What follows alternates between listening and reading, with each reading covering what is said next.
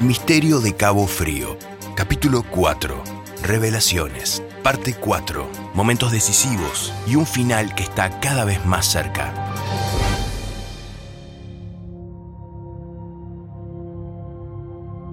A la vuelta de Montevideo, el grupo estaba exhausto, pero claramente emocionado. Cada uno en la camioneta de Víctor contaban sus experiencias y trataban de sacar conclusiones, aunque de momento no llegaban a nada en concreto.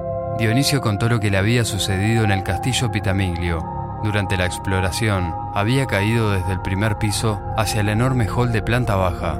Había perdido momentáneamente la conciencia y había tenido un sueño muy extraño en el que jugaba una partida de ajedrez con la muerte.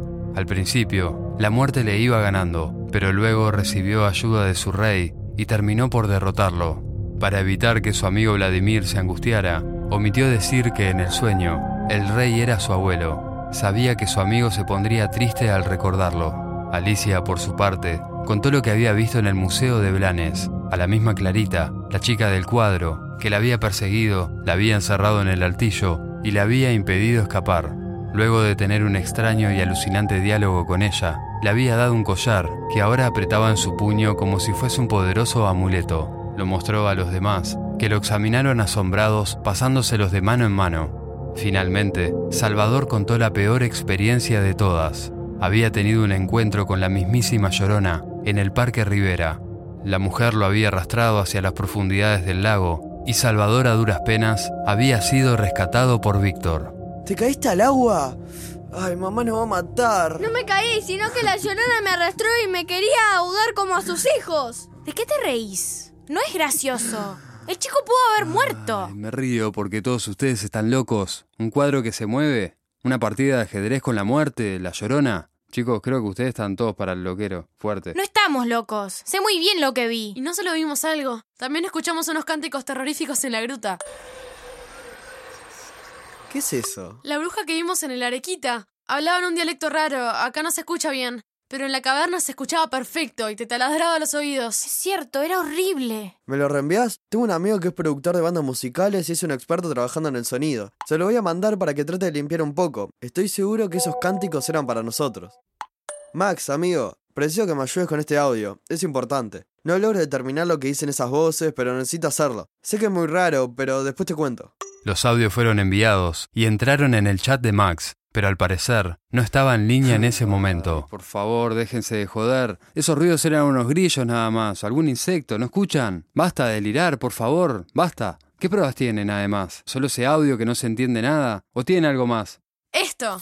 Alicia mostró el viejo collar de perlas. Clarita me dio esto antes de irme. Eso no muestra nada. Pudiste haberlo sacado del museo. ¿Y qué me decís de esto? De su bolsillo sacó el viejo pergamino que le había dado la mujer indígena en la gruta del palacio. Ay, por favor, eso es solo un papel viejo, dale, chicos. Tengo la prueba definitiva. Le saqué una foto a la llorona, jaque mate. No, no, pará. Esto es una joda, ¿no? Ahí no se ve nada, es solo un reflejo del flash. Pero si... Salvador miró con atención la foto y se dio cuenta de que Víctor tenía razón. La llorona en la foto había desaparecido. Ahora solo se veía una especie de niebla reflejada por el flash de la cámara. Los otros chicos examinaron la foto que Salvador había enviado al grupo y llegaron a las mismas conclusiones. Revisaron el video del baño de la escuela y notaron lo mismo. Solo se veía algo borroso, como un destello. El mensaje encriptado y la palabra ayuda habían desaparecido. El grupo llegó a una conclusión para nada alentadora. Víctor tenía razón. Nadie aparte de ellos había visto nada. En la escuela, ningún maestro o algún otro alumno había mencionado algo sobre el espejo. Lo repito, están para el loquero, chicos. Ustedes se contaron historia de terror y se sugestionaron. No se preocupen, no es tan grave como parece. Pero por favor, ¿cómo voy a reírme de ustedes el resto del año? El resto del viaje lo hicieron en silencio. Ya había caído la noche y las luces de los automóviles surcaban la autopista. Víctor tarareaba sus canciones de rock ya pasadas de moda. Dionisio había caído en un sueño pesado, víctima de sus aventuras de ese día. Los otros miraban sus celulares casi sin ver y de vez en cuando se mensajeaban a través del grupo. ¿Y si Víctor tiene razón? ¿Y si estamos locos e imaginamos todo? Yo estoy segura de lo que vi. No fue una alucinación. Pero, ¿y las fotos? ¿Y los videos?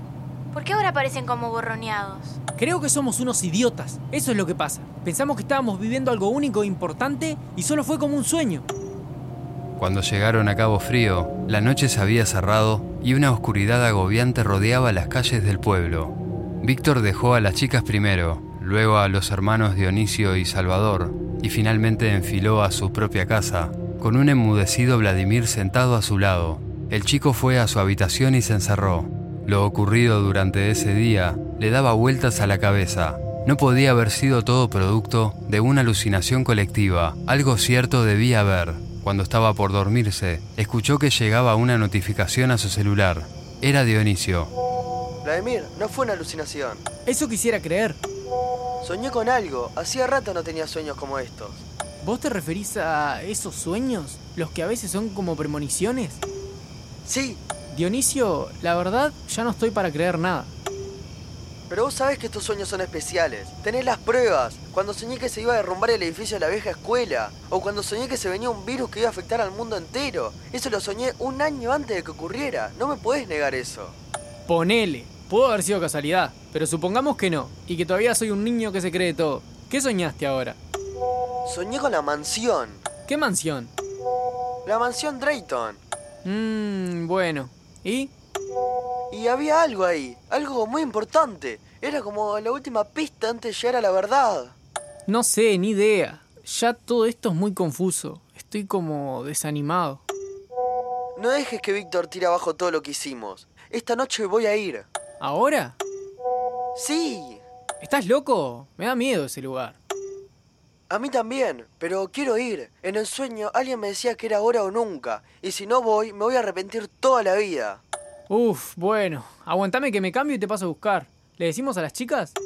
No, ¿Por qué no? ellas van a ir a la escuela. ¿Qué? ¿Cuándo decidieron eso? Alicia me escribió hace 10 minutos. Ella cree que algo se nos pasó por alto. También tiene la sensación, al igual que yo, que todo va a terminar esta noche. Ya sea para bien o para mal. ¿Y por qué no lo escribió en el grupo? No sé. ¿Vos y Alicia se están mensajeando en privado? ¿Desde cuándo hablan? Pará. ¿Pasa algo entre Alicia y vos? No es momento de eso. Sí, pasa algo. En el camino a la mansión Drayton te cuento. Yo sabía, sos pillo, ¿eh? No pasa nada. Sí, claro, y yo nací ayer. Bueno, en unos minutos paso por tu casa, espérame. Dale, te espero. Gracias por escuchar Misterio de Cabo Frío. Impulsaron este proyecto ANEP, MEC, UTEC y Plan Ceibal. Te invitamos a escuchar el próximo capítulo.